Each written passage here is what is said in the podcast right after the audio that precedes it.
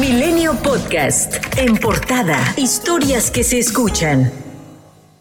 El Pleno de la Suprema Corte de Justicia de la Nación alcanzó mayoría para declarar inconstitucional diversas fracciones del Código Militar de Procedimientos Penales. Invalidó que el ejército intervenga comunicaciones sin previa autorización de un juez. El ejército no podrá realizar cateos sin orden judicial. Este martes continuará la discusión sobre la transferencia de la Guardia Nacional a la Sedena. Yasmina Esquivel y Arturo Saldívar hablaron en contra del proyecto de Juan Luis González Alcántara y a favor de la visión del presidente Andrés Manuel López Obrador. El hecho de que las Secretarías de Defensa y Marina intervengan en funciones de control y operación de la Guardia Nacional tampoco militariza ni hace que pierda su naturaleza civil. La Defensa Nacional ejerce el control operativo y administrativo de la Guardia Nacional.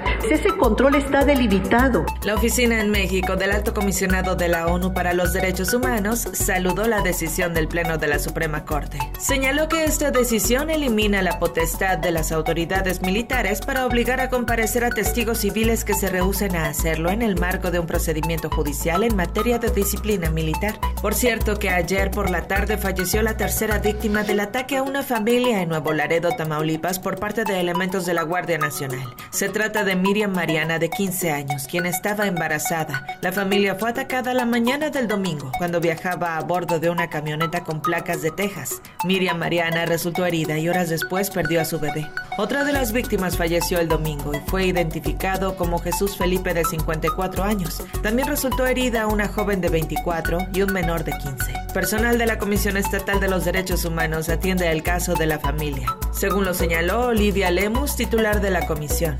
En San Cristóbal de las Casas Chiapas se enfrentaron dos grupos armados. El conflicto se desató tras el asesinato del líder artesano de Santo Domingo, Jerónimo Ruiz. Comerciantes de sitios aledaños cerraron sus negocios y las clases fueron suspendidas. Señalan al grupo de los motonetos como causantes de la violencia en la zona. ¡Aquí en mi casa! ¡Aquí en mi frente de mi casa Esperanza nos dispararon, güey!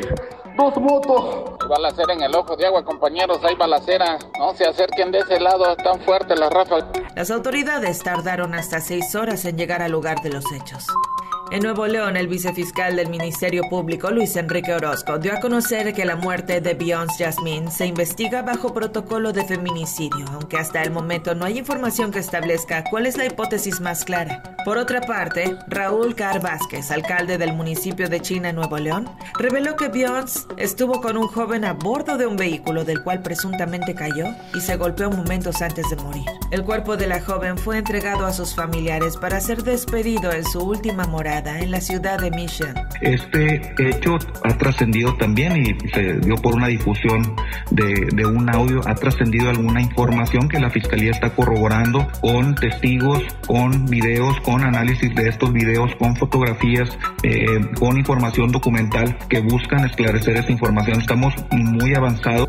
Con mantas y bardas pintadas en la Ciudad de México, personas piden la libertad de Lenin Jonathan Canchola Martínez, presunto líder de los malcriados 3 de grupo señalado por su forma violenta de operar en la capital del país, principalmente en la zona poniente, y responsable de la venta y distribución de droga. Los manifestantes aseguran que Lenin Canchola es un preso político a quien le fabricaron delitos. La Fiscalía General de la República imputó a Jesús Murillo Caram, ex titular de la Procuraduría General de la República, por su presunta responsabilidad en la tortura de la que supuestamente fue víctima Felipe Rodríguez Salgado, probable sicario de Guerreros Unidos, a quien se responsabilizó en la pasada administración de la desaparición de los 43 normalistas de Ayotzinapa. Esta es la segunda causa penal que se inicia contra el exfuncionario que permanece interno en el reclusorio norte. La audiencia se llevó a cabo a puerta cerrada a petición de la FGR y fue presidida por Felipe de Jesús Delgadillo Padierna, juez de control del Centro de Justicia Penal Federal en el reclusorio sur.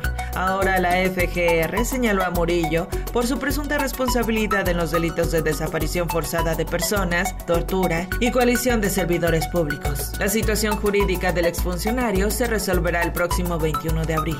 El exdirector del Instituto Jalisciense de Ciencias Forenses, Luis Octavio Cotero Bernal, fue absuelto del cargo de abuso de autoridad por el caso de los llamados tráileres de la muerte en 2018. La Fiscalía Anticorrupción lo señaló por el manejo indigno de los cadáveres cadáveres que fueron compilados sin orden en dos tráileres con cajas refrigerantes ante el sobrecupo que había en el CEMEFO. En la audiencia se decretó el sobreseimiento del delito debido a la falta de pruebas.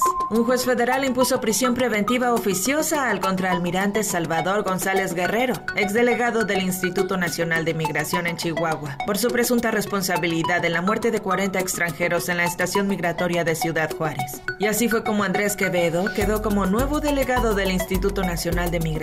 Fue el delegado del Bienestar en Chihuahua, Juan Carlos Loera, quien confirmó que Quevedo fue asignado como encargado del despacho hace unos días.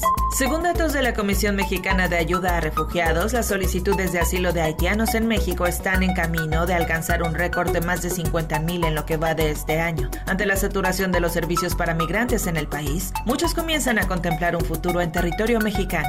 La Secretaría de Relaciones Exteriores informó que al menos nueve mexicanos se encuentran en Sudán, donde desde hace tres días el ejército y un grupo paramilitar mantienen violentos enfrentamientos. Todos han sido ya contactados y se les recomendó permanecer en sus casas hasta que se provea de una salida segura del país.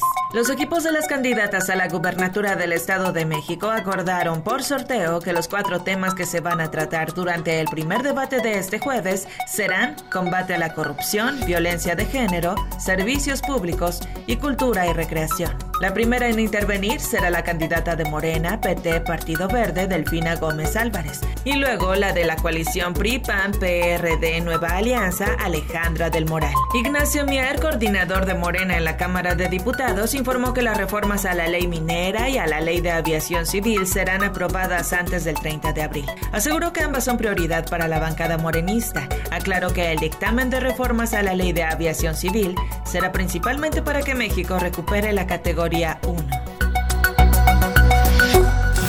Milenio Podcast.